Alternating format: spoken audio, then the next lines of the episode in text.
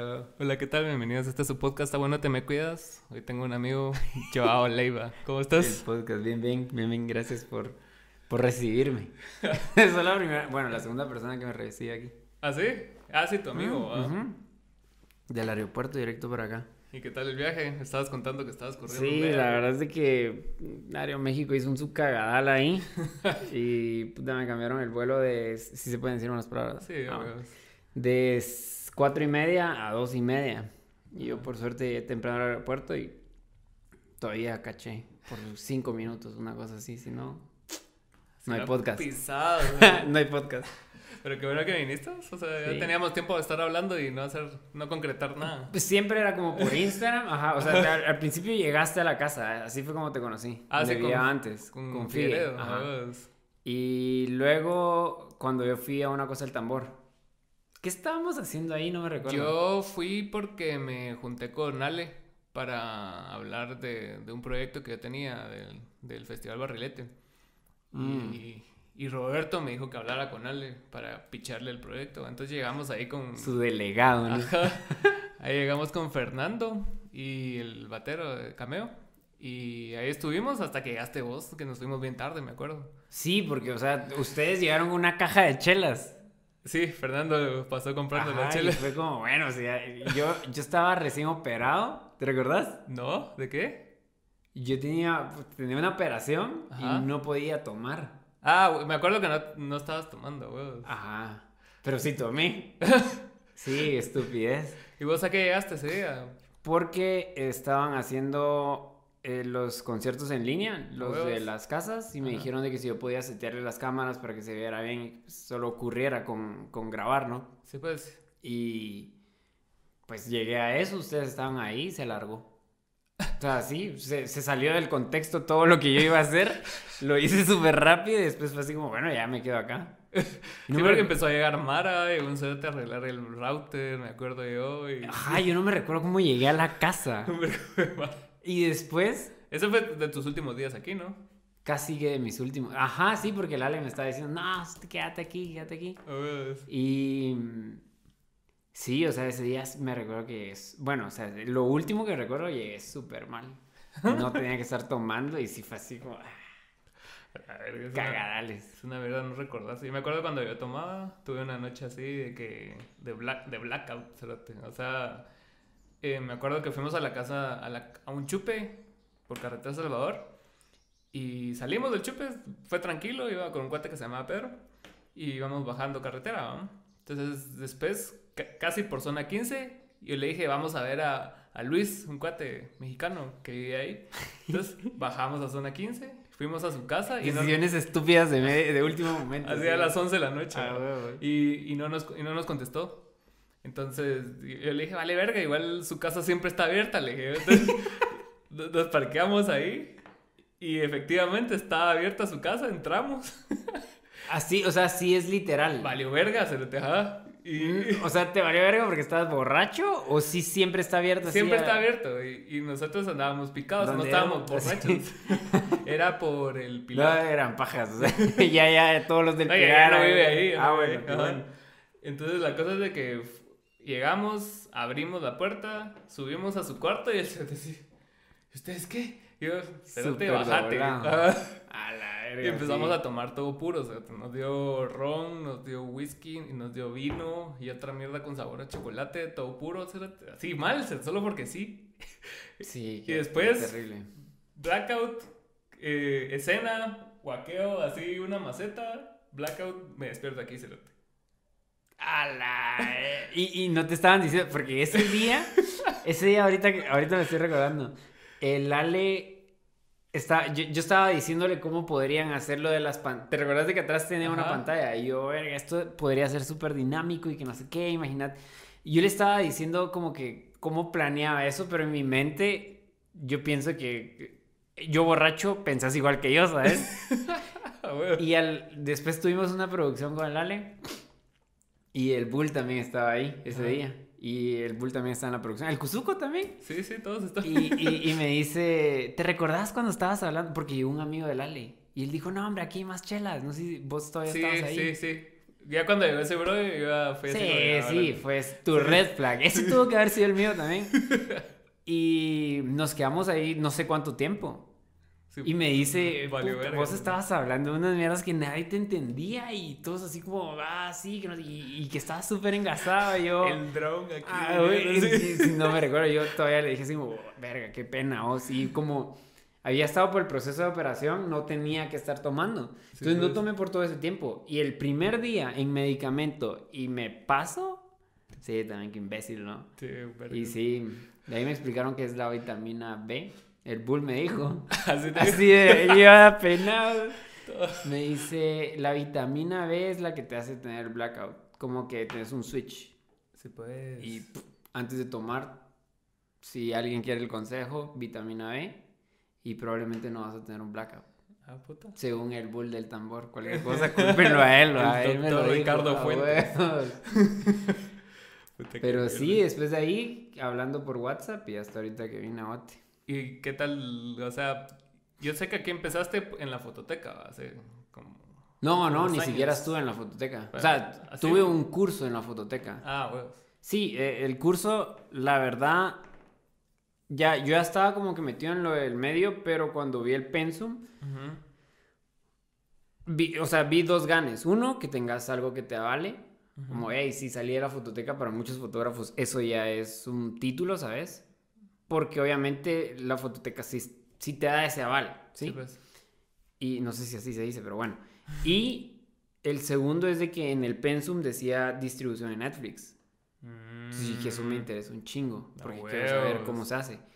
Y llegamos al curso, lastimosamente, pues yo creo que no se dio el tiempo correcto como para, para impartir ese curso y no vimos casi nada de la, de la, de la distribución, pero yo sí, yo, yo parecía el- la, la- pues se ve como que súper estandarizado, ¿no? La niña que ayuda a la maestra y que es así Ah, súper mamona, ese era yo, man. Con, con un, es un chavo de Estados Unidos que Le se casó con un guatemalteco. manzana. No, sí, llegaba y ¿dónde te parqueaste allá? Hablemos de aquí allá. Está bueno, yo le ayudaba con cosas y le enseñaba mi material. Y Alex Quintana se llama este, es un amigo. Ahorita está por sacar su película en Netflix. Ah, puta. Que, o sea, él participó en ella. Yo creo que su hermano es el director. Y sí tiene, tiene a Dennis Quaid, Quaid, algo así se llama. ¿Sí te recuerdas Sí, de Dennis Quaid, sí, sí. Es salió en buenísimo. el 2012, ¿no? O Day After Tomorrow o algo así. No me...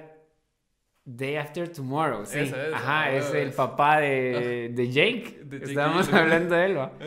Eh, la cosa es de que le enseñé mi material y así rápido él me dice así como, aquí grabaste este frame rate y está incorrecto y aquí este es súper técnico. Y dije, "Pe, me tengo que juntar un vergo con él. Ajá, sí. Y empecé como que a hablarle, a hablarle, a hablarle. Estuvimos haciendo proyectos. Me dice así como... Él fue la persona que me, me enseñó cómo grabar como acción. Te digo acción como un concierto a un frame rate que no es el correcto. Mm. Porque suponete... Como en la sección de Tijuana, ¿no? No. el no, el- en Tijuana sí todo está 24. Ah, ok. Pero, o sea, sí está a, a- a tiempo real, pero si suponete tenés más movimientos, este es un tip que me dio él, subile un stop más a tu velocidad, porque eso lo que va a hacer es de que va a reunir, si antes eran 24 cuadros en un segundo, te va a dar 30, entonces el Mm. sharpness va a ser un poquito mejor y entonces vas a definir mejor ese movimiento del humo o de las personas saltando.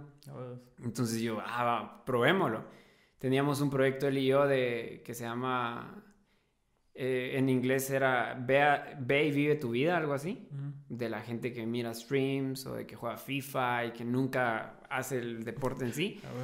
Y yo le decía así como, yo quiero que vos grabes y yo te voy a ver. Si vos crees que yo grabé algo, me decís, va, está bueno. Entonces como que ahí vi bien cómo lo hacía él. Sí, pues. Y ya fue así como, ah, después me lo dio a mí para que lo editara y salió algo bien cool.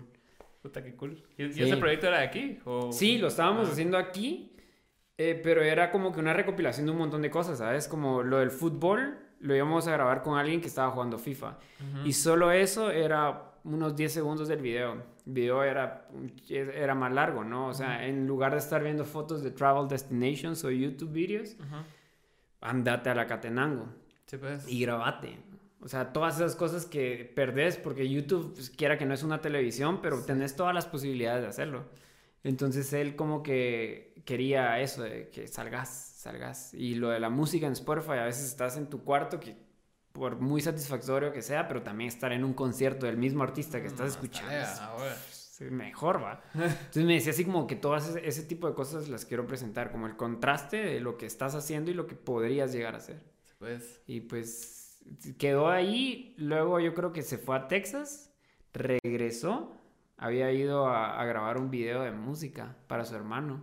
No sé si ya lo sacó, pero me lo mostró. Ajá, sí, me lo mostró y yo dije, qué buen video. Nunca pensé que, que una persona como que muy técnica así hiciera un video que yo me quedara así como, verga, está súper bien. Y hasta le pregunté cómo, cómo hacerlo. Él me decía que hay una, me dijo, hay una página que es como un LinkedIn para creadores de, pues para videógrafos o gaffers asistentes de fotografía y todo que se llama Staff Me Up. Pones ahí todo tu currículum, tu reel y todo. Y hay un montón de proyectos así en el mundo que si necesito un gaffer y vos estás ahí, ahí te agarran. O sea, está genial. Entonces yo empecé a ver el trabajo de todos ahí. Me metí al de él por puro morbo. Y tiene documentales en CNN de, o sea, de gente así pelada. Y yo, este es el brother. O sea, ¿Cómo? Ah? Y todo tranquilo, Ajá, no se las lleva ni verga ni nada. Es súper sencillo. Llegó a mi casa porque yo tenía como que un proyecto que se llamaba eh, No Diet Panda, que era, iba a ser el inicio de un podcast. Y él fue el primer invitado. Y mm. llegó súper buena onda. Hablamos de un chingo de cosas, de cómo se metió al, al, a la escena, ¿no? Y súper normal. Va, ya, se cuidan, adiós. ¿Tu casa es donde grabamos el podcast con Figueredo, ¿ah? Sí, ahí vivía antes. A huevos, a huevos, me acuerdo. Me acuerdo que esa vez me estabas contando de que fuiste a, a ver a 1975 también.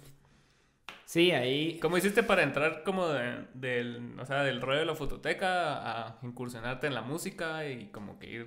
Pues como que... Al showbiz. De, la fototeca fue a mediados de ya todo lo que ya tenía, ¿no? eh, prácticamente Osuna y Morat fueron los conciertos que sí, donde como que mucha gente vio el, material. Sí, pues. Eh, ya para, para The 1975, yo tal vez ya tenía un año y medio estando cubriendo conciertos y gente así, pues, eh, que venía a Guate. Y ya trabajaba también con Bohemia para ese tiempo. La cosa es de que eh, después de una terapia que tuve, yo tenía un proyecto para The 1975 y había un tributo en ellos de un video. Este proyecto era de hacer un libro con... Eh, ¿Te recuerdas los CDs de antes? Entonces yo quería hacer un CD de 1975 y el libro iban a ser fotos mías que tenían relevancia o pues relación con las canciones.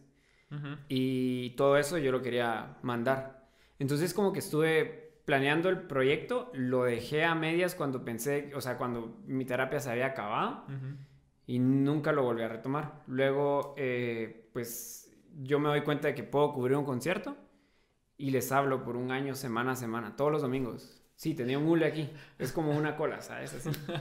Y me recordaba, ¿sabes? Me ponía un anillo a veces, que yo hasta ahorita ya tengo la costumbre de usar anillo, pero es por, por algo, o sea, como que el anillo aquí siempre lo estoy girando o algo así. Y como que significan algo que me recuerda. Entonces yo todos los domingos les hablaba. Si sacaban nueva canción, es así como, hey, qué buena rola la que se echaron. Nunca mandé un correo que fuera em, repetido, ¿sabes? Un pues, template. Entonces prácticamente 54 correos le llegaron a ellos. No sé. Son 54 semanas, a la verga. Y porque me enteré que venía a, Monter a Guadalajara, llegaban allá a Guadalajara, entonces yo dije, estoy súper cerca. Entonces les dije, hey, estoy cerca, con todo el ánimo de grabarlos, eh, yo pago mi boleto, no me importa, pero quiero trabajar con ustedes. Y me mandan un correo que dice, you're in. Oh. Y yo, verga, no puede ser. O sea, sí, ahí fue como, no. Entonces, en ese momento yo trabajando con Quique de Empire, le digo, mira, tengo este, este correo, quiero ver quiénes son los que producen. Y Kike me dice, ah, yo conozco a la persona que lo produce, preséntamela. Va, está bueno. Y me lo presenta. Hacemos conexión con él, yo le digo, mira, quiero llegar, ah, va, está bueno. Si ellos te dijeron que vengas, penite. Va, entonces estuvimos en todo eso y le seguí escribiendo. Esto ya, o sea, toda una semana antes del concierto, el concierto fue un miércoles. Desde el lunes de la semana pasada escribí todos los días para decir, hey, ¿cómo es lo de las credenciales, las acreditaciones? Mando mi pasaporte, ¿qué es lo que tengo que hacer? Y no me contestaron. El martes yo llego a la oficina súper triste porque digo así, ver, ya no me contestaron, qué cagada, ¿qué hago, no? Sí, Llego a, a, la oficina y me dice Nufio, que es una persona que trabaja en Empire, me dice... Ah, lo conozco, sí. Sí, imagínate que si fuese Gorilas, porque a él le gusta un montón Gorilas, y es mi banda favorita, yo iría. Y si no los puedo grabar, pues al menos los puedo ver. Y yo, sí, va. A las 10 de la mañana, sí, va, está bueno, agencia de viajes. Y, hey, sí, mira, quiero un boleto, que no sé qué, que no sé cuánto. Tengo que llegar mañana, a, en la mañanita a Guadalajara, o hoy. Ah, va, te vas hoy a las 2, me dijeron. Va, llegué a mi casa, agarré solo, pues, mi solo mochila de, de, de cámara. Yo dije, pues, me voy, hoy regreso mañana, no me importa la ropa. Todo de negro. Mañana puedo estar vestido todo de negro. Y me voy de vuelo. El vuelo me mandó Panamá. Y de Panamá a Guadalajara. Llegué a las 12 de la noche, ¿sabes? Porque yo creo que ya no habían. O sea, no, ah. o no hay directos, no sé. No, de hecho, la última vez que fui a México, o la primera, la escala fue en Guadalajara. Ajá. A ver, ni cagada de la agencia, un shout out a la agencia. Y la mierda es de que cuando llegué, yo dije, bueno, ya estoy aquí. Y mandé un correo. Y digo, ¿qué onda? Estoy en México con mi cámara lista. Ustedes me dicen si sí o si no. Y me manda un correo. dice, el, el mundo es de, el mundo se lo come, no, el mundo es de las personas que se comen las oportunidades, algo así. Y, yo te mando el teléfono de, de, una persona aquí, que no sé qué, que no sé cuánto, y ahí quédate con ella. Y la copia. Y luego ella me responde. Y yo, pues, va a pasar. serio, Va a pasar, vamos. No dormí nada, llegué, estaba en un Airbnb, como, qué, qué loco esto. Llegó el otro día, me habían citado a la una en el venue. Ya sabes, a las 10 de la mañana yo ya me quiero ir. y me fui a, a, un centro comercial que estaba ahí, en un Starbucks, yo con mi, mi eh, laptop así refresh a mi correo. O sea, solo eso estaba haciendo. Y así, así, así, así, de la nada, me dicen, hey, mira, a las 5. Y dije, ah, qué cagada. ¿Por qué cagada? Porque te ibas. No, no, no, que caga a las 5, o sea, a la 1 era el meet ah, ah. En, el, en el venue, pero después a las 5. Y eso me lo hicieron la primera vez que iba a grabar un concierto grande, que era el de Residente, que nunca lo grabé, pero porque me pusieron, ajá, ah. el que dio, pues después de este gran vergueo que tuvo. Que trajo la camisa del genocidio, ¿no? No sé, pero fue que, que, que, lo, lo, aplazó un chingo de veces y cuando vino, pues vino con todo, supuestamente, ¿no? Ese yo lo iba a grabar y pues ya no. O sea, me dijeron así, mira, no se puede. Yo, qué cagada. Me había endeudado con cámara, con computadora, con todo.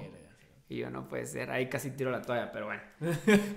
Llego y yo me, empecé a sentir igual. Yo dije, qué cagada, vine a México. Te ha pasado lo mismo, Bueno, al menos voy a ir a ver un, un ticket, ¿no? Voy a alquilar otro, el Airbnb por otra noche, dejo mi mochila ahí y me voy a verlos. Después, ya a las 5 no me dijeron nada. Entonces yo llegué, llegando en el Uber, ella está, Juliana se llama, estaba con, como con papel aquí, ya sabes, típico asistente de alguien, ¿sabes? Yo hago, y yo, sí, Juliana, y sí, sí, sí, venite conmigo, que no sé qué, que no sé cuánto. Pone un parche aquí, que dice foto, y me dicen, sentate allá. Ah, y, me, llevan, ¿no? Todavía me dieron una t-shirt y todo. Ah, y, me llevan a, un corredor que estaba atrás. Suponete cuando entras, porque si era un teatro, todo esto es como merch, dos puntos de merch y todo esto es cerveza, ¿no? y, por aquí había una puertecita y ahí estaban entrando un montón de gente. Entonces yo también ahí cuando supe que iba a ir, hablé con el fotógrafo de, de 1975 y le, o sea, lo spameé, Así como, bro, voy, voy, voy, voy, voy. Hasta que me dijo, sí, venís, sí, ah, va, está bueno, que no sé qué. Y empezó como una conversación buena. Y yo ni dejaba que se terminara, ¿sabes? Ah, bueno. Y ya cuando le digo, ya estoy aquí, ah, va, está bueno, ya estoy adentro. Ah, va. Entonces me meten a un cuartito. Se abren las puertas de, de, de pues como de un parte del venue. Sale un brother, son así enorme. Y salen ellos atrás. Y yo que nunca faneo, entonces me levanto y ¿qué está Y me, me dan, eh, ah, me dicen, ¿quién sos? Y yo, ah, yo mandé unos correos, ya sabes, así toda la historia rapidísimo. Y me dice, ah, yo te firmé eso. Y se notaba porque no me lo pudo haber hecho un mexicano, ¿sabes? Sí. Porque decía, en vez de eh, auditorio, era en el auditorio Telmex, Ajá. estaba escrito Telemex. Sí, pues, ajá. Decía, me dijo, ah, yo te firmé eso, vato, bueno, mira, anda, deja tus cosas al locker, celular, todo. ¿Te venís con nosotros? O pues te quedas aquí, ay, aquí te pongan los otros parches. Ajá. Entonces me dijeron de que no se podía grabar video, uno porque 1975 no quería la experiencia en video así como una videografía de un resumen Ajá. por la experiencia visual que tenés en esos conciertos y que otro como que había gente especializada para tener como que todo ese derecho y no querían faltarle Ah, respeto a su pues. equipo. Yo dije, súper ético, ¿sabes? Es fijo. Eso se debería de aplicar acá también. Y eh, yo dije, está bien, no importa. Porque aquí con cualquiera con teléfono está así. Como... Ajá. Está bien, que no sé qué, que no sé cuánto. Eh, conocí a gente de la producción. Me Ujú. impresionó un montón una chava que era la de los visuales y hacía todo en un iPad. men. O sea, cambiaba un botón y te cambiaba el escenario así rapidísimo. Puta que salsa. Sí, o sea, ni siquiera Resolume en una en laptop. Era todo como que si fuese un controlador MIDI, ¿sabes? Ujú. Y ahí tenía ya todo el conocimiento del show. Porque ellos llegan un día antes a setear. Tienen un circuito cerrado en las cámaras que se hace un loop entre pantalla y cámara.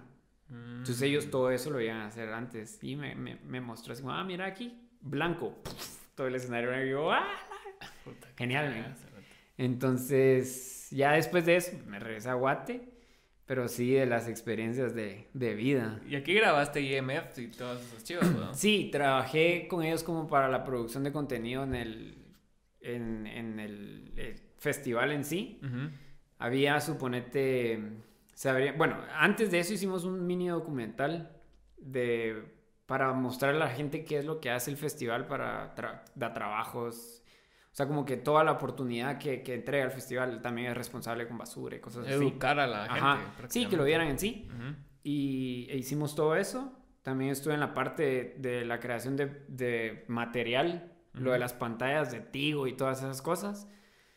Y ya en el mero festival yo estaba a cargo de crear también contenido que se iba a estar transmitiendo en las pantallas en tiempo real, porque lo que queríamos era que si vos ibas en el carro, mirabas algo y decías así como suponete, hoy en la noche va a estar J Balvin y así está el festival, tal vez decías así como, se mira cool, ¿no? Ajá.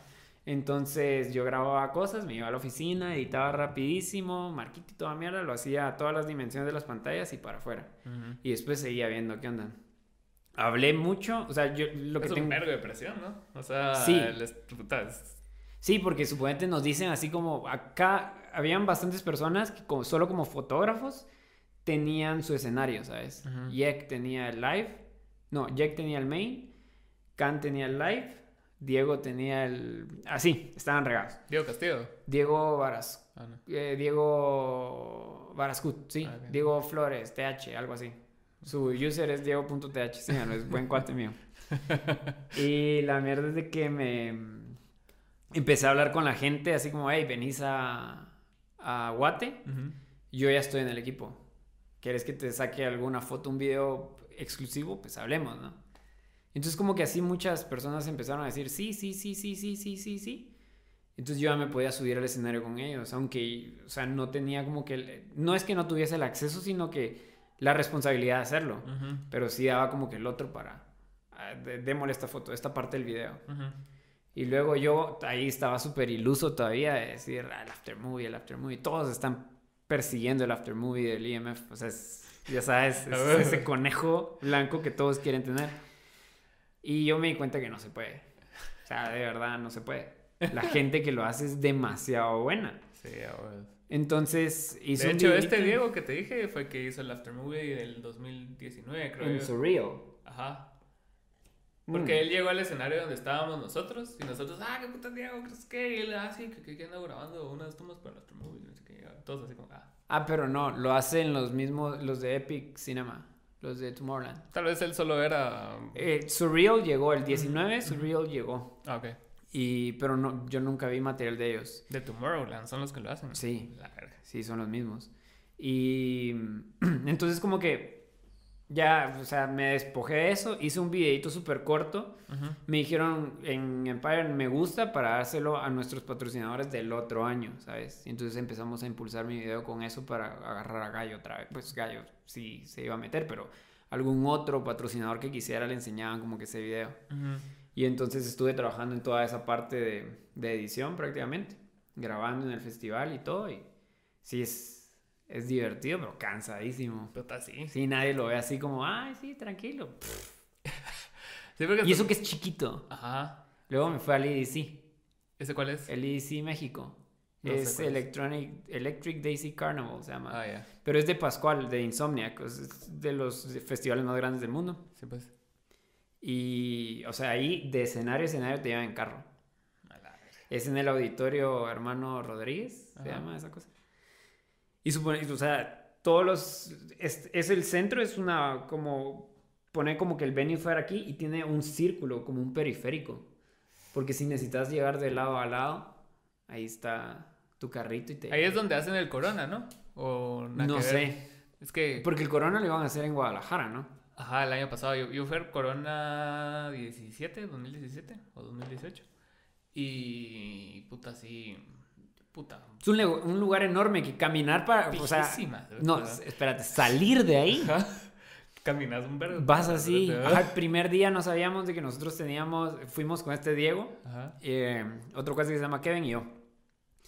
No sabíamos de que te- podíamos salir por lo de los artistas. Ujú. Y nosotros salimos como público. Y fue un punto en el que dijimos, esperémonos. O sea, ya llevamos caminado 45 minutos. No No, te estoy, nunca, no estoy exagerando, ajá. Y los tres estábamos así todos mal, vaos. No estábamos ni tomados ni nada, solo muy cansados. Porque si era aquello de que lugar a lugar, a lugar, a lugar, a lugar.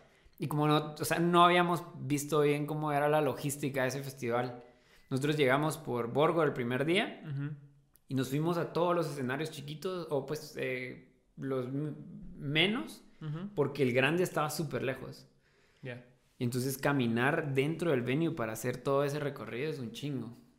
Y ya, pues al otro día, ya, ah, ya sabemos cómo es, ¿no? Entramos por aquí, salíamos por aquí, ya todo en carrito. Sí, porque yo vi Mara de hecho salir con carrito.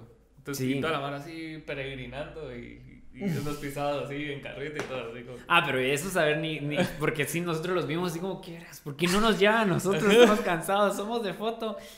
Pero, o sea, suponete, vos salís hasta la, la principal, pero atrás hay una salidita, pues que ahí te puede ir a traer un Uber. Ah, sí. Sí, cagadales. Pero sí, ese es enorme y sí, no me imagino. La gente ahí también llegaron los fotógrafos del IMF y hay un gran equipo porque cuando estábamos esperando una entrada vimos a este chavo que se llama Adolfo Caján, que es como un top en México. Ujú. Pues ahí me dijeron, mira, él es un top en México, que no sé qué. Entonces, ya sabes, yo lo fiché, lo ficho y ahora ya es así como, hey, ¿qué onda, Adolfo? ¿Cómo ¿Qué estás? Ya ¿Cómo vivo en? México, ajá. Y me dice, ah, verga". La cosa es de que me dice, mira, él, mira lo que no sé qué, que no sé qué. Y él daba una dirección a un equipo como de 15 personas. Necesito que se saque esto, que no sé qué, que no sé cómo. Y tenía un, un, un folleto, ¿sabes? Ajá. Que leía y decía así como, ah, mira, esto lo necesito aquí. O sea, todo está súper bien escaleteado. Sí, no se pues, les falta no, nada. Sí, no están improvisando, pues es una mierda Exacto. así talega. Ujú. Y vos, en- y en el momento que diste el paso de irte a México ya así for good, o sea, ¿ya tenías contactos antes de irte o solo te fuiste así a valer verga? No, sí, sí, estuve como que eh, dándole la cosquilla a Rodrigo Escobar, que viene, viene a Guatemala Ricardo Farril a dar un show. Ajá. El show es doble, entonces más tiempo con el artista y ya tiempo para enseñar tu material, así como, mira, este fue el primer show y aquí está esto. Ajá. Eso es algo que yo siempre pienso que es muy bueno, porque en, ¿De en venir este y trabajo... grabar una mierda o qué? ¿Ah? ¿De venir y grabar el show o Ajá, suponete cuando, cuando yo llegué, Ujú. Fue así como este, el promotor era el que, o productor era el que me estaba diciendo así como, mira, este es el manager, que no sé qué, que no sé cuánto. Entonces yo como también tip, siempre hay que caerle muy bien al manager. Porque el artista puede decir que sí, pero si el manager ve como que la integridad del artista que se puede compromise, dice no, y ya. O sea, él es el top. Entonces eh, estaba hablando con el manager y, ah, sí, yo hago esto, esto, le enseñé mi trabajo. Me dijo, bata, bueno, vas a grabar, pero no lo grabes todo. Y yo, ah, está bueno, sí, no, no tenía ni idea por qué. Y empezamos como que a grabar y después me dice, sí, dale, no importa. Y yo puedo grabar cuando sea, sí, no importa. Entonces empecé a grabar todo y le empecé a enseñar. Eh, para el primer show ya habíamos hecho bounding, ¿sabes? Entonces ya estaba yo como en camerino, estaba Ricardo y, y, vino con Alex Fernández. Entonces estábamos hablando todos. Me cayeron muy bien, porque la verdad no... No sé, como que el músico es diferente al artista en actitud. Al, al el músico es diferente al comediante en actitud. Sí. Como que el comediante está ahí porque es gracioso, ¿sabes? A Y a cambio el músico es así como a veces tiene rituales y todo. Ricardo tiene su ritual antes, pero son como unos 5 o 3 minutos antes. Sí, porque él mismo lo dice, ¿no? De que siempre, siempre está como vivís al filo siendo comediante. Como que siempre va a haber un día donde la vas a cagar y es así mejor se talega. Ajá, entonces súper buena onda. Llegó eh, a aprenderse modismos de Guate para que el show también le diera risa a Guate. O sea, decía, ¿cuál es un, un lugar aquí como peligroso, así como barrio? Eh, Villanueva, ah, bueno, y en el show dijo así como, como cuando van a Villanueva. Entonces, cuando te dicen eso, ajá, te cagas de la risa y sabes de que, pues, te, te, te, te conectas con eso, ¿no? Eh, entonces, tiene un chiste en el que él está hablando de que no puede dormir en el avión y que el gordo de su manager siempre se duerme. Entonces yo justo estaba a la par de, de, Rodrigo y le digo así como, vos sos el gordo manager. Y jaja, sí, que no sé qué, que no sé. Entonces empezamos a hablar más con él. Me dio su contacto y pues ya, se fueron. Siempre que sacaban cosas, yo le hablaba a Rodrigo así como, hey, necesitas un videógrafo. Y pues nos quedamos hablando de otras cosas, pero siempre como que por ahí sí, había conversación. Estar presente, ajá, siempre estar presente. Y cuando empezó lo de pandemia, eh, Ricardo empieza un podcast y me dice, eh, Rodrigo, hey, mira, hay una persona, ah, pues, o sea, separándome un poco del tema, Rodrigo me dice, hay una persona que quiere un videógrafo y es un comediante de Monterrey, de la Diabla Squad que es todo lo de Escamilla y todo eso. Y me dice, ¿quieres venirte? Sí. Así, o sea, ¿por qué? Va. Y me dice, va, está bueno, pero yo, ¿quién es? Quiero saber. Y él, ahí te vamos a hacer una llamada, que no sé qué, mándame tu material. Y yo le empecé a material. No sé. y después me dice, no, hombre, mira, es la mole. Ah, puta. Y yo, ah, va, Virgo, o sea, no sé ah. quién, o sea, de verdad yo entré al mundo de comedia sin saber nada de comediantes que también me ayuda porque tengo como que algo más fresco, como en, no en edición o cómo contar un chiste o cosas así, pero cómo se ven las cosas son diferentes, sí, los after movies y cosas así. Sin tener el prejuicio de cómo es esa persona. Ajá. Entonces eh, me dice como, eh, le empecé a, mandar mi material y me dice, no, ¿sabes qué? ¿Te quieres venir conmigo y con Ricardo? Va. O sea, es lo mismo, ¿no? Sí, te pagamos lo mismo, que no sé qué, que no sé cuánto. Y eso fue en septiembre. Entonces en septiembre me sale otra oferta de una DJ que se llama Sam Blackie y me dice, mira, me voy a Tulum. Septiembre de 2019. De pandemia, 2020. 2020, ok. Me voy a Tulum. Puedes irme a grabar allá. Y yo, sí, sí, sí. Eh, solo me pagas el boleto y no te cobran nada. Boleto estadía, viáticos y no te cobran nada. No estoy haciendo nada. Y me dijo, va, está bueno. Empezamos a ver boletos y los boletos estaban como a dos mil pesos. Porque el 18 de septiembre, me recuerdo bien, abrían el aeropuerto. Y esto era el 11 de septiembre. Entonces, ajá. O sea, buquear un vuelo antes era carísimo. Antes de que se, había, se abre comercialmente, ¿no? Y me dice así como, no, mira, o sea, se me elevan los costos un chingo. Si te traigo, mejor lo voy a hacer con alguien de aquí de México. yo, ah, va, está bueno. Yo había pensado, me voy a Tulum. Y ya estando en Tulum agarro un vuelo que es súper barato a México y ahí estoy. Eh, no se puede, yo empiezo a trabajar las ediciones de Neurosis y Ánimo, el podcast de aquel. Y ya para un momento me dices como, ya, venite. O sea, necesitamos grabar, necesitamos hacer un montón de cosas, van a pasar un chingo de cosas, entonces te necesitamos aquí. Ah, y yo, ah, va. Entonces agarro el boleto. Como había trabajado ya un tiempo, me dieron un relocation bonus que pues, dinero para yo allá llegar y sea pagar cosas que necesitaba, eh, depósito y renta y esas cosas. Y al otro día, después de que llegué, ellos pasaron por mí. Vamos a la oficina. Y yo a mi compu, porque me llevé mi CPU. ¿Sabes? me dijeron así. Y, yo bien estúpido la desarmé y lo metí todo en su cajita para que no se chingara. Y cuando llegué, me dice así como, ¿traes ahí un CPU? Y yo, pues un case. Y yo, sí. Pero traes quiero ver. Y yo, mira, aquí está la motherboard, aquí está la tarjeta, todo en su caja. Me dice, te vamos a tener que cobrar impuesto por eso. Y yo, no, hombre, pues si son las partes del CPU y no es mío, es de Rodrigo Escobar, ¿sabes? Porque hablé con, con, él de eso. Llámenlo. Él dejó esa computadora en Guatemala y yo se la vengo a devolver. Y fue así como, ah, entonces la chava, muy buena onda, me dice así como, ¿sabes qué? No mires a la cámara que está arriba de ti. Guarda todas las cosas. No hagas como que si algo pasó, por favor, sí. Ojalá que nadie escuche eso. Ajá, y, y, y dale, ándate. Saludo ahí a migración. Ajá, y yo solo meto mis mierdas y para afuera. Lo que pasa es de que el otro día me dicen así, mira, necesitamos hacer visuales para, para una pelea que tenían allá de luchas. Yo nunca había ido a una lucha, ¿ya fuiste a una lucha? Nunca. Men, es lo mejor. O sea, es terapia intensa. Porque llegué y estábamos, yo tenía que hacer el after movie, hice los visuales de unas pantallas que iban a estar atrás. Y, o sea, empieza la pelea y la gente de verdad me dice así, ¡mátalo! Y hay gente que es así como, lastimalo. pero puta, se, se, se, tiran así de... Como que de verdad despojas algo, ¿sabes? De fijo. Y toda la gente estaba así, entonces yo vengo y me voy para atrás de... Habían como 15 personas porque no se podía tener tanto público. Todavía estaba en semáforo naranja o rojo, algo por ahí. Entonces me voy para atrás y yo, ¡pégale! Y, empecé, a sentir, ajá, y empecé a sentir y así como, puta, así sirve. Y yo veía que gente les tiraba monedas, ¿vos? A la y entonces, ¡eh! Cuando ganó uno, eh, sí vi como que, como que se pegan, ¿no? Aquí. Ajá.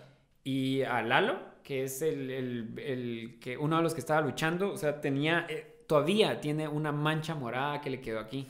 porque se pegan duro y les empieza a salir sangre. Para que suene, cerote. Ajá. Entonces es así como ¡pah! Y se hacen como Y por más de que las luchas sí tienen como que un tipo de organización en la lucha, ajá, sí se ve como bien, bien real. Luego estuvo, real, sí, ahí. Sí, ah. luego yo estaba con la cámara en una de esas. Y suponete estaba eh, Mr. Iguana, se llama el otro. y venía Lalo por acá corriendo yo estaba aquí abajo en el ring, del ring. Y viene y hace esto y Mr. Iguana lo tira. Y Lalo que está que me cae a mí y yo me hago así y pega en la pantalla y yo... ¿Será que no se lastimó, sabes? Yo digo, ah, pero seguir grabando. Sí, es bien real. Y las otras luchas, fue una fiesta que tuvimos. Se hicieron pues, un ring y todo, llegaron ahí a echarse de las luchas y todo. Y uno de los brothers tiró a una persona, a una columna. Y una de mi amiga estaba enfrente de la columna. Y el zapatazo aquí, y el brother así en la columna. Y todo así como, ¿qué está pasando? Se salió de control, pero todo estaba planeado, ¿sabes? Ah. Estuvo genial. Entonces ya llegué a hacer ese tipo de cosas. Sí, porque eh, por más que, o sea, esté planeado, la gente no sabe qué está planeado. Entonces siempre es así como que, puta madre, ¿qué está pasando? Sí, vi unas cosas, vi, vi como las señales, ¿sabes? Se pegan como que aquí pero eso me, contaron de que eran las personas que no, como que no lo escondían muy bien. Mm. Como que tienen más maña los más tops, ¿no? Sí, Se pegan aquí y hacen arriba. Y si voy corriendo para vos y hago esto, entonces vos te agachás y me tirás para arriba, ¿sabes? Así mm. como esas cosas que se ve que pulsan o cosas así. Entonces ellos tienen sus cues para que todo pase. Y yo ahí me di cuenta, así como, ay, cuando les le pregunté a un luchador que Lalo sí fue luchador me dice, ah, sí, son cues, lástima que se vio, pues, porque no se debería de ver. Sí, Pero sí, así pasa. Y yo, ah, qué cool.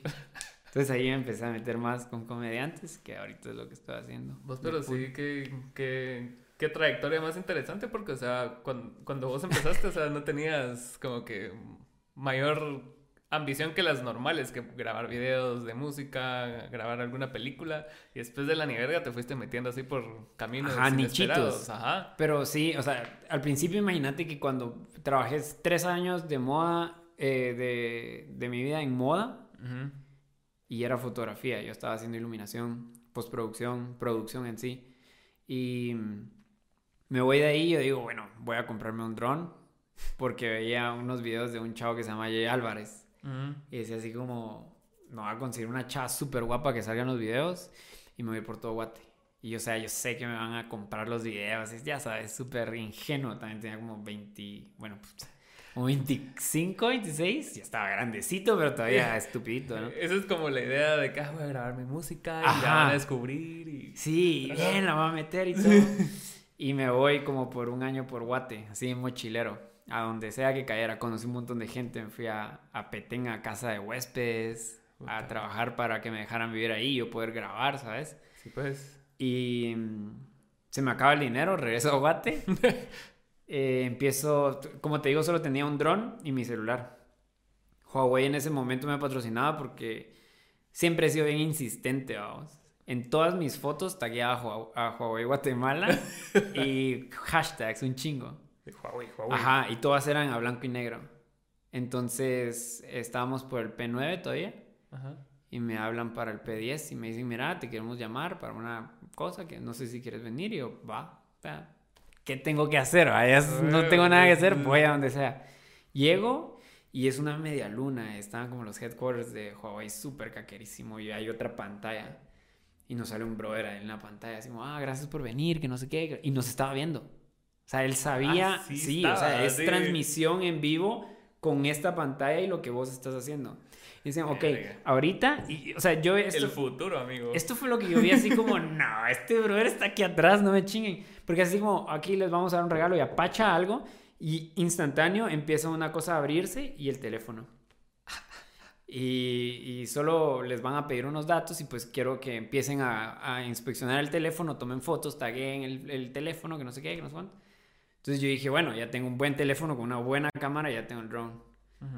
Empecé a hacer todo eso, regreso a- eh, se me acaba el dinero, regreso a Guate, hablo con mi amigo que se llama Alexander Ayala para hacerle un video. El diseñador. Ajá. Ah. Porque como a él lo, lo conocí un- en el estudio, él Ujú. trabajaba con nosotros, eh, le hago un video, le gusta un montón a la gente y empiezo a trabajar ya otra vez con moda, que yo saliéndome de moda y pues de regreso, pero ahí, o sea, me, me estaba pagando. Sí. Y Mac Cosmetics, muy amiga, la que en ese tiempo está encargada de, de Mac, eh, de Alexander, pues me dice que eres una carta comercial para trabajar con Mac todo. Puta. Y yo, sí. Ajá, empezamos a hacer unos videitos. eh, me pidieron derechos para... También uno cuando es niño se de todo, ¿sabes? Me dijeron, mira, queremos presentar estos videos para que los influencers los vean en toda Latinoamérica y pues tal vez postearlos, ¿no? Y, denle, si se va a ver, denle. Y sí, ¿Y o sea, hacen como que- derechos? ¿Tú no tienes créditos o sí tienes créditos? No.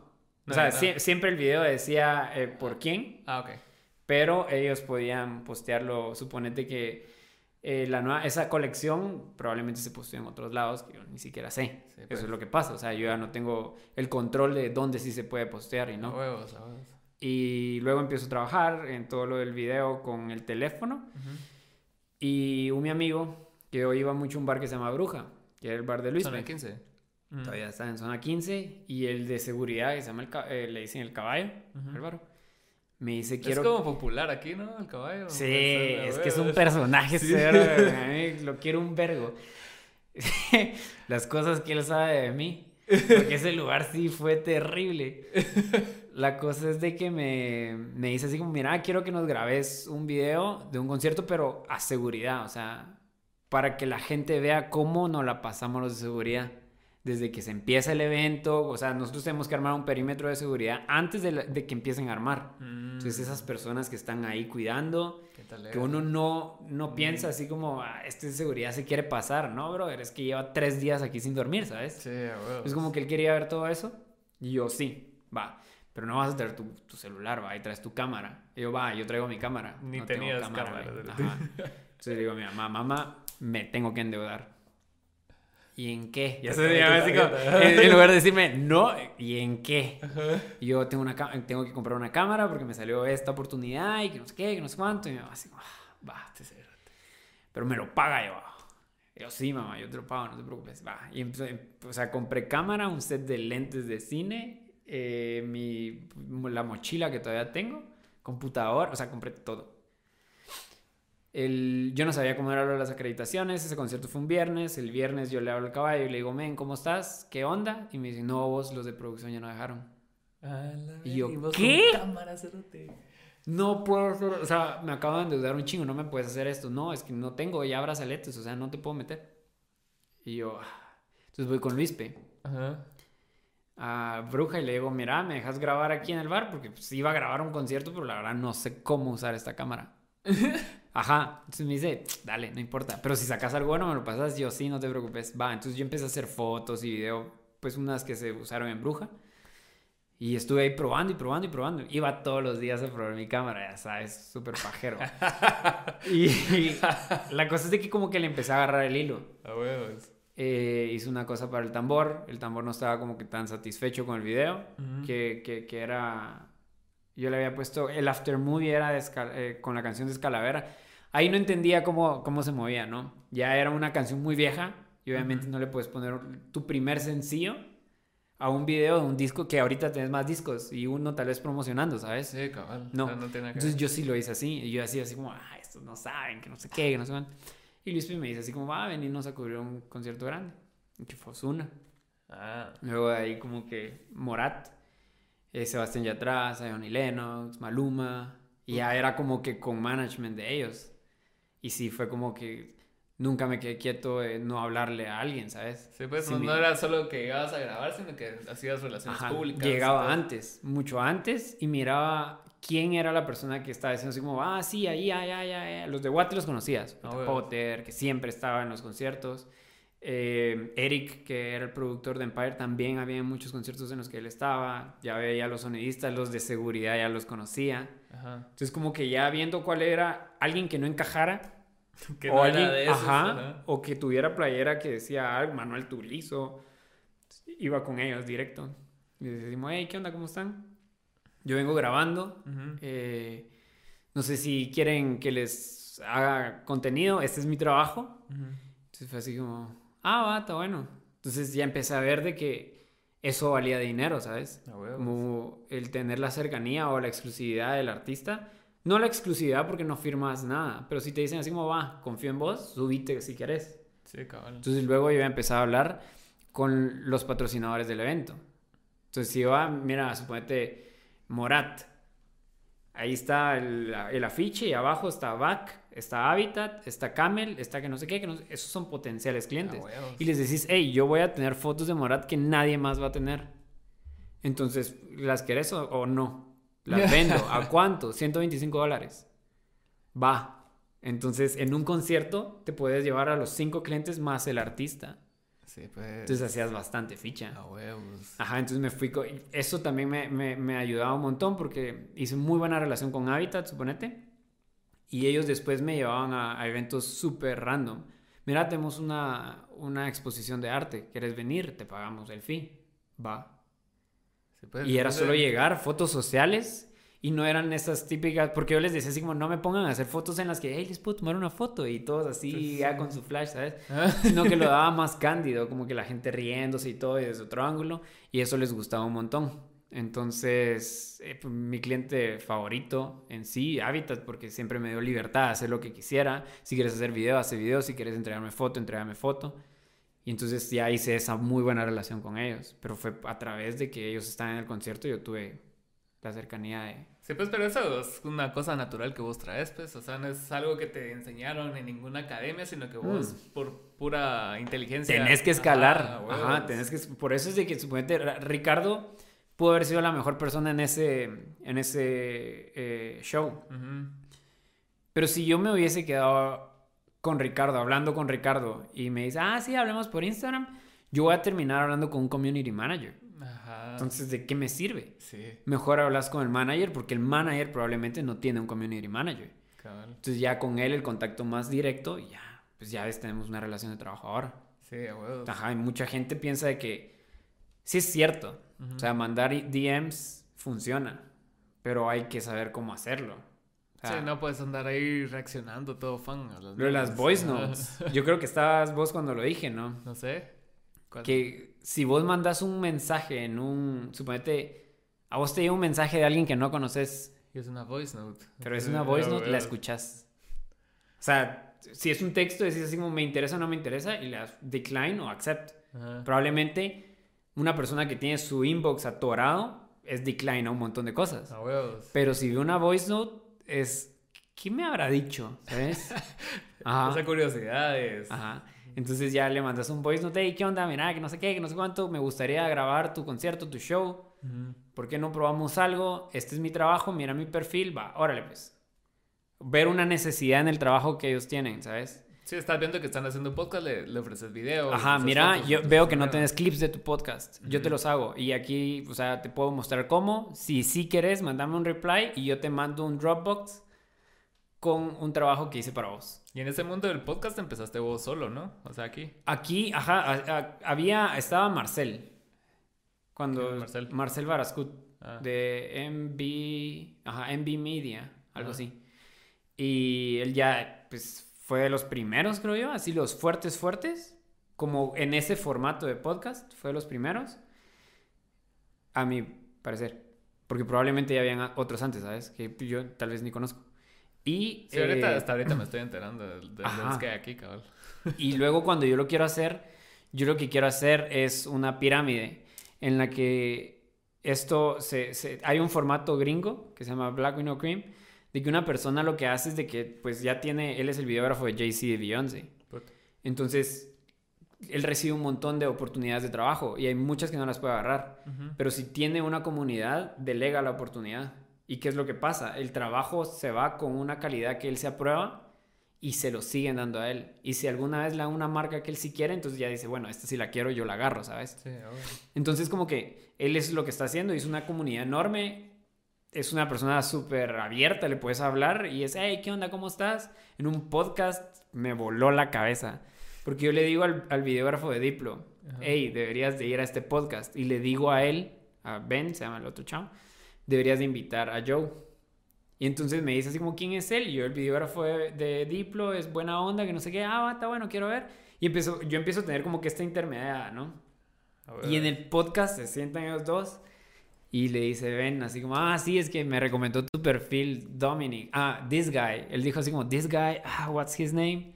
Y el otro chavo le dice, ah, Dominic, con una K. Y yo, "Verga, ah, soy yo, ¿sabes? Ajá, te sentí súper bien cuando alguien te, te da el, hey, sí, sí, sos vos". la palmadita. Ajá, entonces él hizo como que todo este formato de podcast que enseñan un chingo. Te Ujú. dicen, ahí tienen a los mejores. Para mí, los mejores que han sido videógrafos ha- han estado en ese podcast y pues comparten. Ujú. Tanto una experiencia que yo he tenido aquí como que unos bajones. Hay gente que tal vez no, no sabía o no sabe meterse en un espacio creativo de, de comunidad, ¿sabes? Así como si, si estamos grabando 10, no le chingues la toma a nadie, pues. O sea, Sí, sé el a 11. huevos. Ajá, y probablemente si no estás en el ángulo que querés, tampoco te vas a meter, ¿no? Todas esas cosas a nadie se las enseñaron aquí. Porque la videografía de conciertos aquí estaba súper nueva. Sí, fijo. Yo, o sea, cuando... Todos se metían en la toma de todos. Ajá, Sí, cuando entré era súper, súper como institucional, ¿sabes?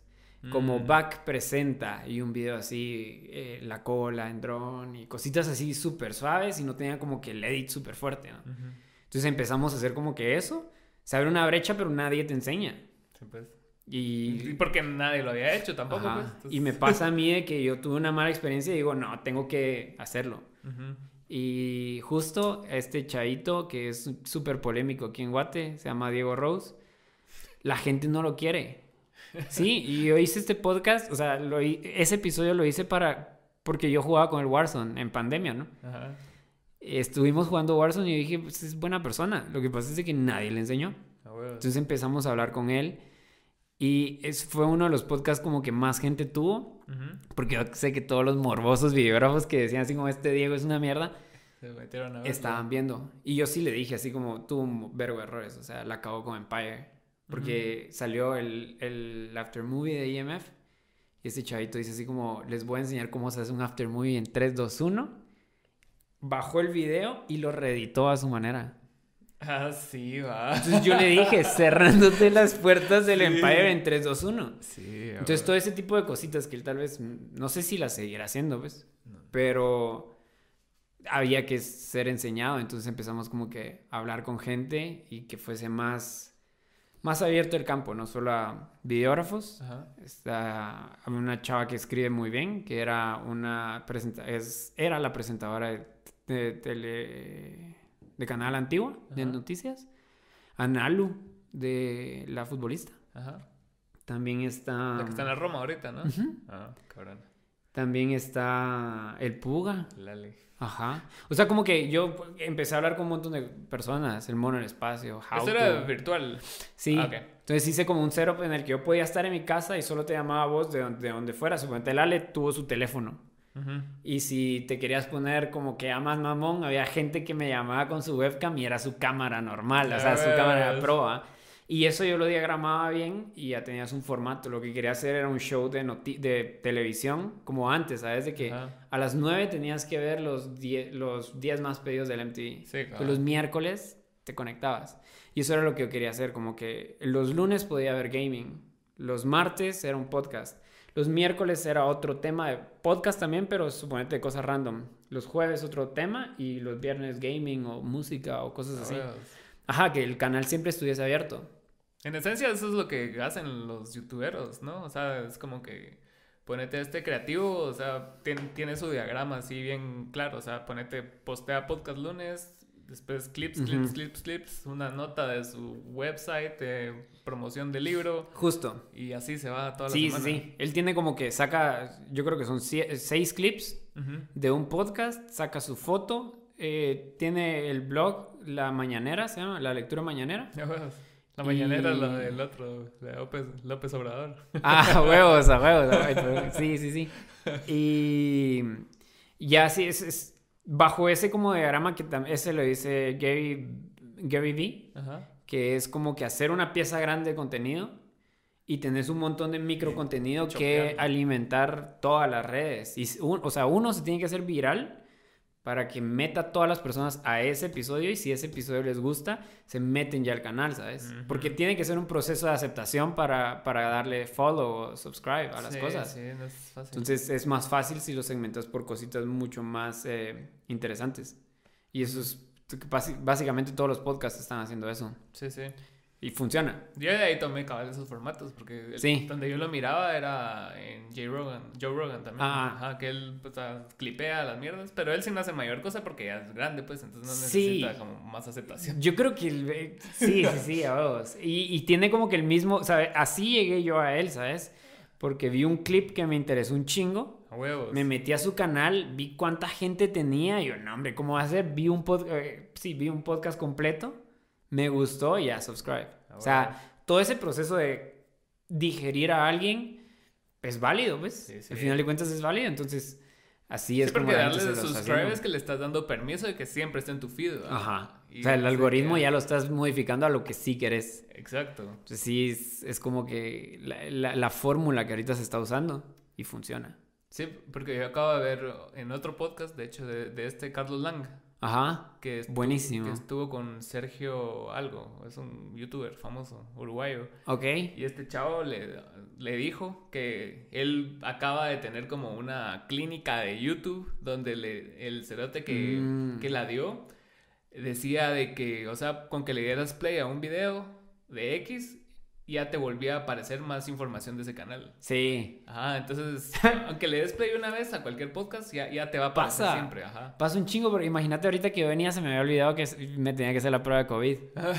Y yo así como, madre, se me olvidó la prueba de COVID. Y lo dije por WhatsApp. Me metí a Facebook porque ya sabes, una estupidez, un chingo en el teléfono. Entonces me meto a Facebook y Prueba de miro COVID. pruebas de COVID, pruebas de COVID, pruebas de COVID. Todos mis ads. Y bueno, llamemos a esta y llegaron a mi casa y me hicieron la prueba ya, pues. Se te simplifica un chingo las cosas, ¿no? Sí. Entonces como que eso también funciona en, en el hecho de también ahí se meten ads. Exacto. O sea, los videos después de 10 minutos ya son mejor monetizables, les meten ads, entonces ya es más dinero.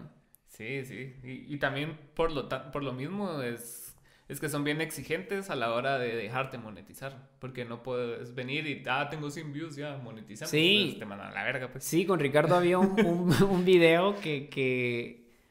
O sea, antes había como que una sección en la que se hacían reviews de videos en el... Todavía se hace, pero ya es más leve. Es súper curado porque tenemos que ver qué es lo que sí... Ah, me, me acuerdo que tuvieron problemas con YouTube, ¿no? O sea, por eso. Porque había un niño el- boxeando ajá. con un mono. Ajá. Entonces, pues, se estaba viendo el video y pues cagándonos de la risa. Ah, sí, que no sé qué. Pero un niño boxeando con un mono no es humano, ¿sabes? y entonces strike al video.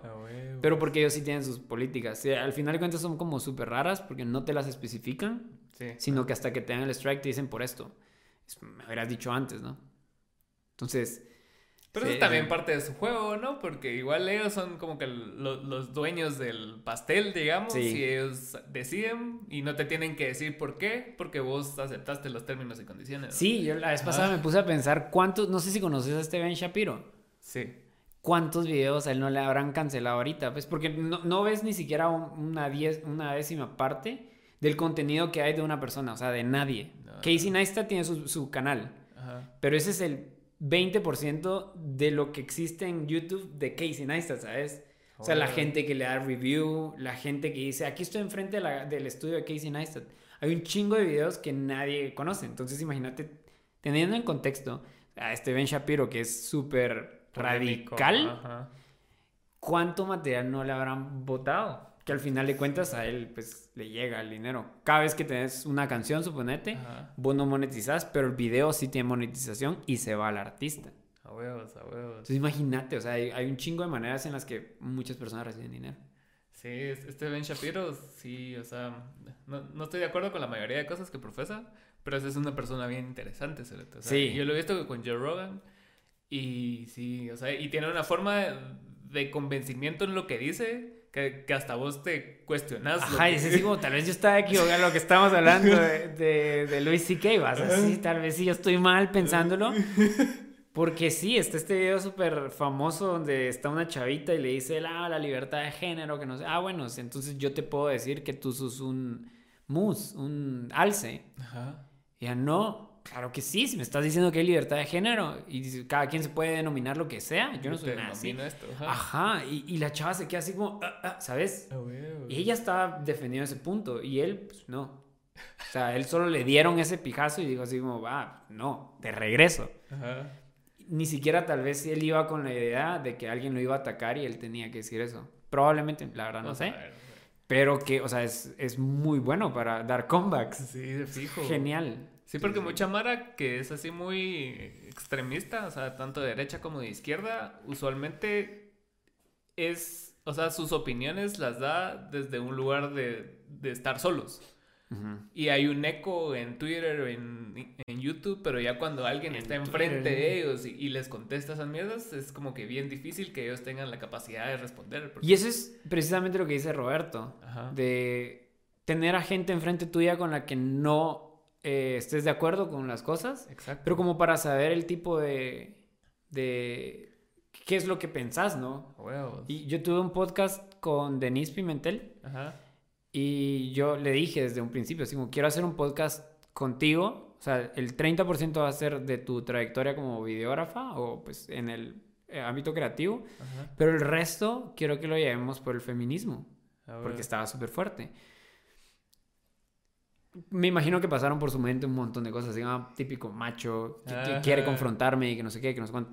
Antes, o sea, pasé como tres semanas diciéndole, ¿lo hacemos o no? Sí, sí, sí, ahí hablamos. Y me, no. me canceló, me canceló bastantes veces. Y hasta que me dijo que va. Entonces hablé con ella y le digo así como, mira, o sea, antes, pues, justo antes de que empezara el podcast, si sentís de que yo estoy siendo como Muy que, agresivo. no agresivo, sino como que cuestionándote, Mm. es por pura como curiosidad porque quiero saber hasta cómo defendes tu pun- tus puntos, ¿sabes? Ujú. Porque no es antagonizarte, pues. solamente es ponerme, si, si, si- yo no soy machista, pero me voy a poner de un lado machista para saber cómo tú vas a defender el feminismo con, ante un machista, ¿sabes? Entonces como que ese tipo de cosas, a Lale también se lo dije, así como, mira, o sea, si en algún momento yo me veo así como bien preguntón, es por curioso y porque quiero saber, no es nada, ah, pues casi a todos se los dije. A ver. Sí, sí, tengo, hay buenas pláticas con el mono, tuvimos una muy buena plática porque ya fue más personal, ¿sabes? Dejamos un cachito la foto y video Ajá. y nos pusimos así como más filósofos. Y fue muy buena, pero es por eso, ¿no? Porque diferís en un montón de cosas que al final de cuentas pues, llegar a un punto medio es el acto de rebeldía. El acto de rebeldía. Ajá.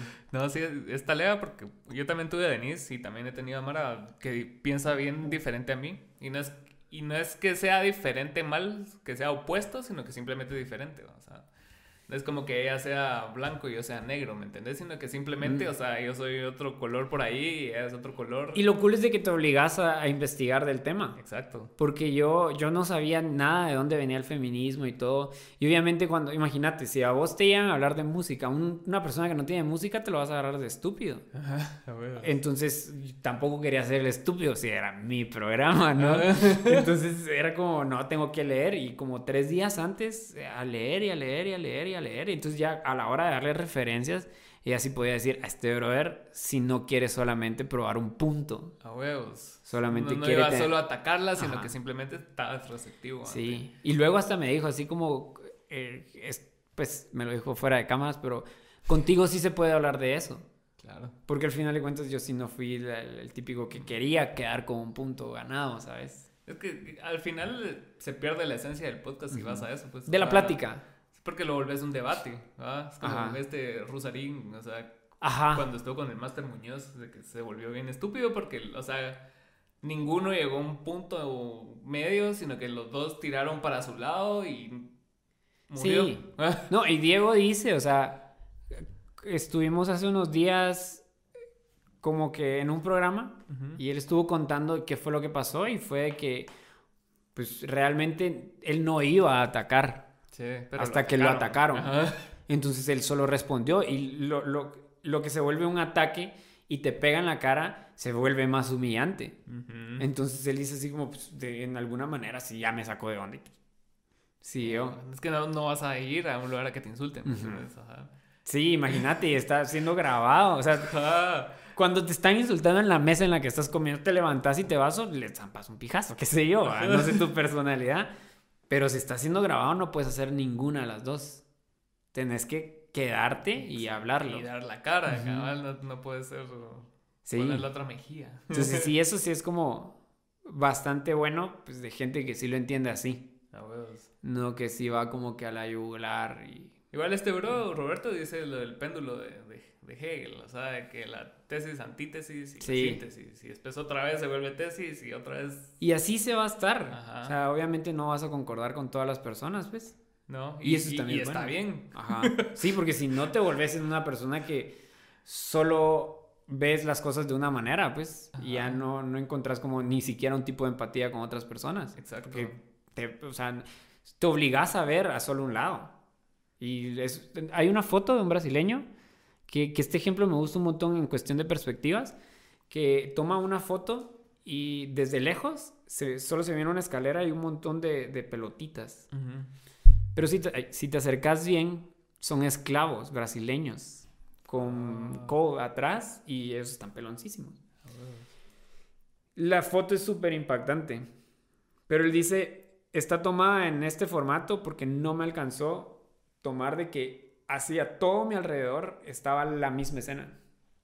Se O sea, puede- solo estás viendo un pedazo y te estás diciendo, "Ay, pobrecitos. Pero no, no, no, hay un chingo más que nadie ve ver y que no está en la foto. Ajá, entonces la perspectiva tampoco quiere decir de que solo es lo que ves, ¿no? O sea, Ujú. también abrirte un poquito más al conocimiento y decir, pues, sí, tengo que ver a mi derecha o a mi izquierda. Sí, a veces te cuestionas incluso de, lo, de dónde venís. Porque Sí. ves una nueva forma y decís, puta, sí, soy un imbécil. Ajá. ¿Verdad? O no. O Y ahí "Ah, vienen, no, y ahí talera". vienen buenos cambios, ¿sabes? Ajá. Personalmente creo que, o sea, no quiero decir de que todo el cambio que sea así es bueno o que, que seas para bien, pero para vos vas a ser mejor, ¿sabes? Porque si Exacto. tenías como que un pensamiento antes y ahora tenés otro, es porque tenés la capacidad de re- reaccionar, reflexionar y ver que estabas mal en un punto y pues ahora corregirte. Exacto. Entonces ya, ya vas creciendo un poco más como persona y eso quiere decir, estás abriendo un poquito más la foto, un poquito más la foto. Y obviamente no vas a poder ver todo, porque ya te convertís en una persona... Súper iluminado. Ajá. No, ni siquiera súper iluminado, sino...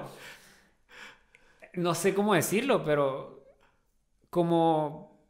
O sea, no se podría, o sea, por- porque por, por aquí en la foto podrían estar los mineros también comiendo. Vas a tener puntos ciegos. Ajá, siempre, y huevos. te vas a volver loco con tanta información que no vas a tener un sesgo, una toma de decisiones más guiada a lo que de verdad te sensibiliza de algún panorama, como esa foto, ¿no? Exacto. Entonces sí es como bonito tener esa, ese va y ven. Sí está leve. Y aparte el formato se presta para una conversación larga. Porque a mí, a mí lo que me cagaba y me caga es cuando me, me, me invitas a una entrevista y, y me estás apurando en las respuestas.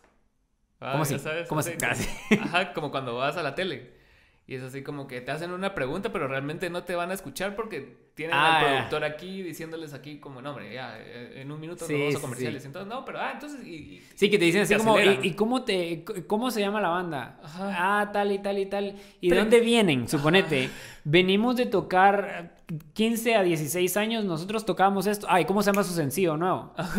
Es como, "Verga, te acabas de comer tal vez tres años de carrera, pues, pero está bien. Sí, sí, sí, pasa, pasa un chingo, pero es gente que obviamente tiene una agenda. Exacto, y aquí, y aquí tienen a un cerote encima y que ahorita acabo de ver una serie de eso, de The Morning Show, ¿no la has visto? No. Es de Apple TV. La serie trata de... Sale Steve Carell, sale Jennifer Aniston y Reese. Witherspoon. Talega, cerote. Y la cosa es de que Carell lo acusan de Me Too, de- del Me Too Movement, porque, o sea... Ahí es súper temporal ahorita. Ajá, eh, entonces el cerote era... Él decía que no porque era consensuado, según él, pero realmente era abuso de poder porque él era la estrella del programa. Ah, ¿Va? Entonces nadie le podía decir que no porque... Y eso pues, pasa un chingo jefe, también. Ajá. Entonces que te toca y vos decís, bueno, va, va. Sí, en jerarquías pasa siempre. Probablemente vos tenés un poquito más de conocimiento en, en algún área, pero si te dicen, no, esto es, tiene que ser café. No, no, no, ¿por qué no probamos rojo? Porque, porque rojo es lo que se tiene que hacer. No sé, o sea, estoy poniendo un ejemplo solo con palabras así random, pero si tienes un conocimiento de algo, y, pero en tu jerarquía alguien te dice, tu jefe te dice, no, Es café. es como, ah. ¿Y qué es lo que pasa? Eso también te trunca, ¿no? Sí, Porque al final dices así como, verga, no puedo decir lo que quiero. O no puedo hacer las cosas como de verdad las quiero hacer, ¿no? Ah. Entonces, cada vez lo que vos decías, de conocer al artista o conocer al manager. Entonces, ahí te das cuenta de las jerarquías, porque quien ves en la tele es el último que manda muchas veces. Entonces, está todo, todo, todos los intereses aquí atrás de la Mara y cómo están valiendo verga backstage desde el lado de los Sí. productores y los camarógrafos y los cerotes en, en su lucha, los que dan la cara, ¿va? Porque es una lucha de poder al final del día, porque al que conocen es al cerote que sale en la tele, no al productor. o- o al, ajá, o al empresario, porque pues él les dio plata, ¿sabes? Ajá, cabal. O a veces ni, ni no, esto me pasó con Garrix, que llegamos, íbamos Kike y yo, y yo le dije a Kike, que vos sos la persona que me va a hacer conocer a Garrix para que yo conozca a otra persona, ya sabes, esa como cadenita para conocer a la persona que más quieres conocer. Garrix es el último eslabón para yo conocer a la persona que quiero eh, conocer. Entonces, vamos. Y Kike me dice, va, vamos. Entonces llegamos, él solo me dice, venite, venite, vamos, va, está bueno. Y llegamos con él, le dimos un ponchito. Y gracias por venir. Y él, no, hombre, muchísimas gracias por estar aquí, que no sé qué, que no sé cuánto. Empezamos como que a hablar. Y yo le digo, hey, eh, yo tomo foto y video, no sé, ya traes a alguien. Sí, traigo a alguien de foto, me dijo. Y yo, "Ah, va, está bueno. Entonces puedo entrar como video. Sí, mira, solo tengo que entrar y pues ya después salimos y hablamos. Va, está bueno. Entonces él se entra a este camerino y aquí está eh, Justin Milo. Era un DJ que le abrió a, a este chavo. Entonces yo toco con Justin, a él no me hicieron ningún vergueo. Y abre y me dice, sí, yo, hey, mira, soy videógrafo, este es mi trabajo, que no sé qué. Ya tengo eso como que scripteado, ¿no? Y me dice, va, sí, subite conmigo. Y yo, va, buenísimo. Entonces yo ya dije, ya tengo, el- o sea, al que le abre, probablemente ya este brother va a decir, no, la va a estar cagando. Yo, ah, pues. Cuando regreso, eh, Quique se fue y me dice hablarle al manager, ¿quién fue el que te mandó el correo? Yo, esta persona, ah, bueno, anda y vas. Entonces yo llego y le digo así como, ah, no, no, no. ¿Quién fue, ajá, quién, quién fue el que, que, que te dio la orden de regresar? Yo, esta, esta persona, así. Entonces yo llego y le digo, mira, eh, quiero hablar con Martin. Y me dice, "Mm, mm". O sea, ni palabras. Puta. Y yo, pero, pero si yo estaba hablando con él y él, "Mm, mm". Y yo, Ni no se te hace. Mira, entonces, ¿con quién puedo hablar para que me deje? O sea, yo ya había hablado con Martin, pero pues quiero que vea el trabajo en sí. Él ya trae a un fotógrafo, pero yo quiero hacerle video. Con su manager. eh, Porque él era el tour manager. Y yo, ¿quién es su manager? Y me dice tal persona. ¿Y dónde está? En su casa. Y yo, entonces, entonces. Así. Y yo Y vas así con tu cámara. A huevos. Entonces voy con Kiki y le digo, men, me dijeron esto. Y me dijo así, ya no puedo, pues, o sea, qué cagada. a huevos. Salgo y yo todavía me recuerdo que estaba mm, eh, Figue, me dice a mí, yo, alguien se va a subir a hacer video. O sea, nos dieron la autorización para alguien. Te vas a subir vos, me imagino. Y yo estaba tan enojado con ese, o sea, es puro capricho, man. Y yo... y ahí estaba Luis Pedro, el Jauto, Luis P. Reyes. Y yo le digo a Luis P, ¿qué cámara traes? Y me dice una Black Magic. Y yo, ah, subite vos. Y Luis P le cagas, es, es Martin Garrix, ¿no?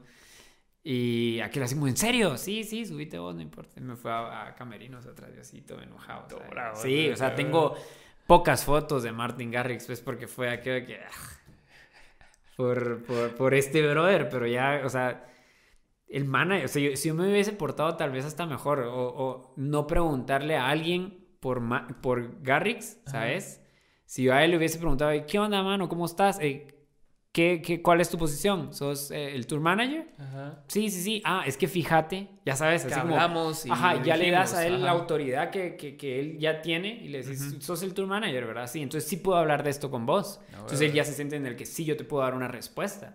Probablemente ese, ese acercamiento, pues, no sé, me hubiese llevado a que me, le hubiese dicho, hey, te hablan. Claro, como que alguien te llegue a hablar a vos y mira, y, y Ricardo, ¿qué tal? Y vos te quedas así como que, ah, va. Ajá. Ah, O sea, en nuestros niveles tal vez sí, Sí. pasa, ¿no?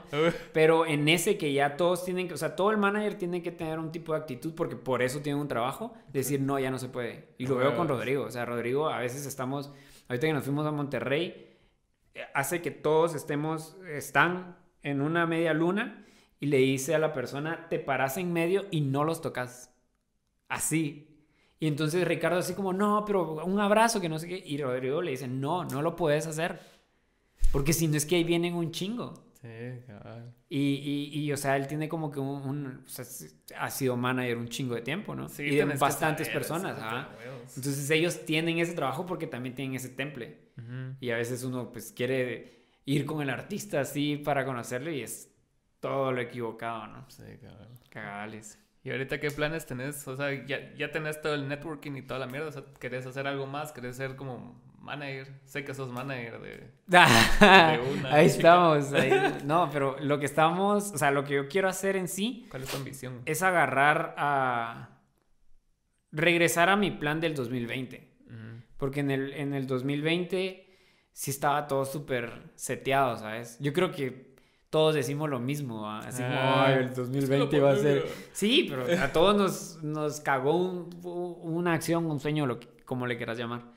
Pero esa vez pues, tenía a unas personas que querían que les hiciera la gira y era internacional, o sea, ya el sueño que un videógrafo quiere, ¿va? Entonces, como que retomar eso, retomar los contactos con esas personas. Ahorita en México estoy hablando ahí con algunas para, para como que entregarles este, el tipo de material de videografía. Ujú. Me gustaría tener un equipo allá, ¿sabes? Que ahorita habemos cinco mexi- eh, guatemaltecos allá en México. ¿Ah, sí? Sí, está eh, Hautu o Luispe, Kevin, Kevin Rosales.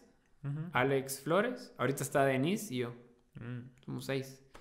Entonces, probablemente el equipo no se entre nosotros porque somos muy diferentes, cada quien en lo que hacemos. Sí, cabal. Pero sí me gustaría como que tener un equipo. Aquí yo, yo a veces había un concierto en el que no quería ir, perdón, así. pero mandaba a alguien. Ah, ya. Y así como, mira, ahí va. Entonces... Como lo que me dijiste del, del chavo ese que tiene como su estructura Ajá. piramidal y es así como que Hice delega muy buenas personas, ¿sabes? O sea, eh, hoy, la verdad que hoy pensé, hasta a- ayer antes de dormirme, ves así como, ah, va, mañana tengo que ir a trabajar. Se me, o sea, por un momento se me fue. Me despierto y así como el, con el teléfono y yo, fuck, tengo que, que a hacer cosas. Ajá, sí, ya me tengo que ir.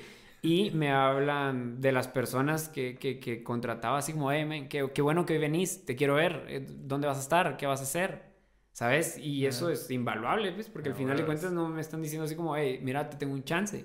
O yo no les estoy diciendo te tengo un chance, es platiquemos y yo creo que eso se valora más de que un, ah, sí, este era mi empleado Sí, la o mi comunidad. jefe. vos, ajá. Ajá.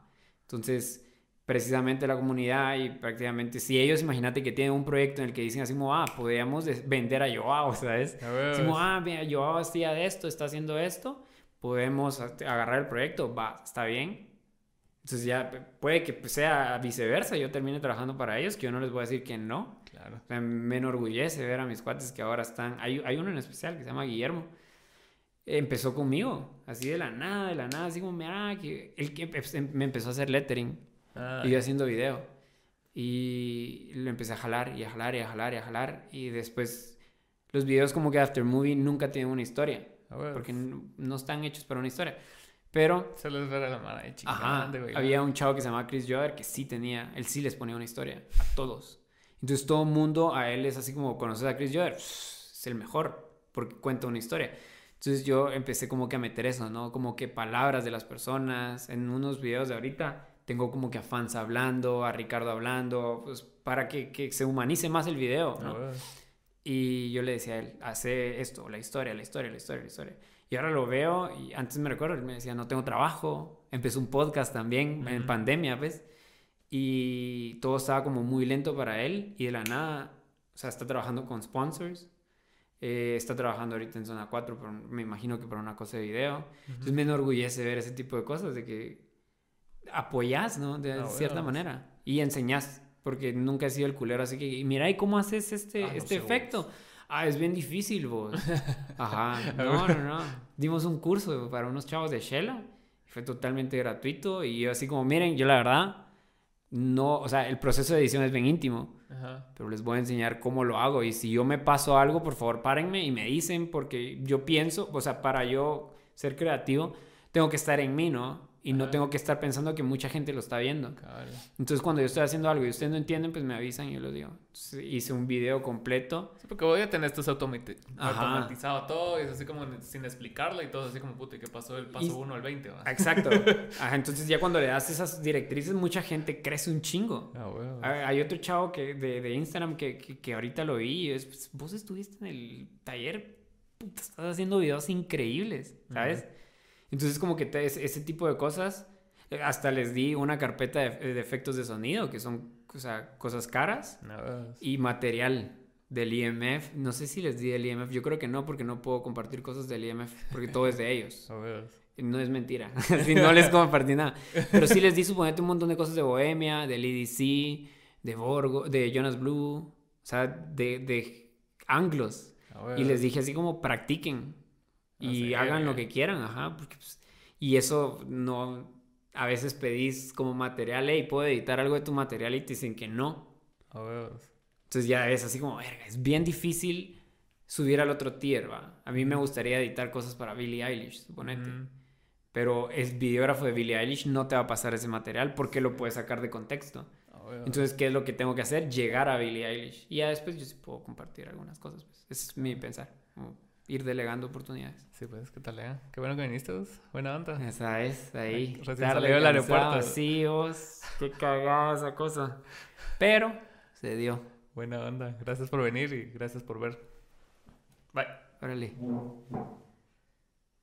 No se había grabado.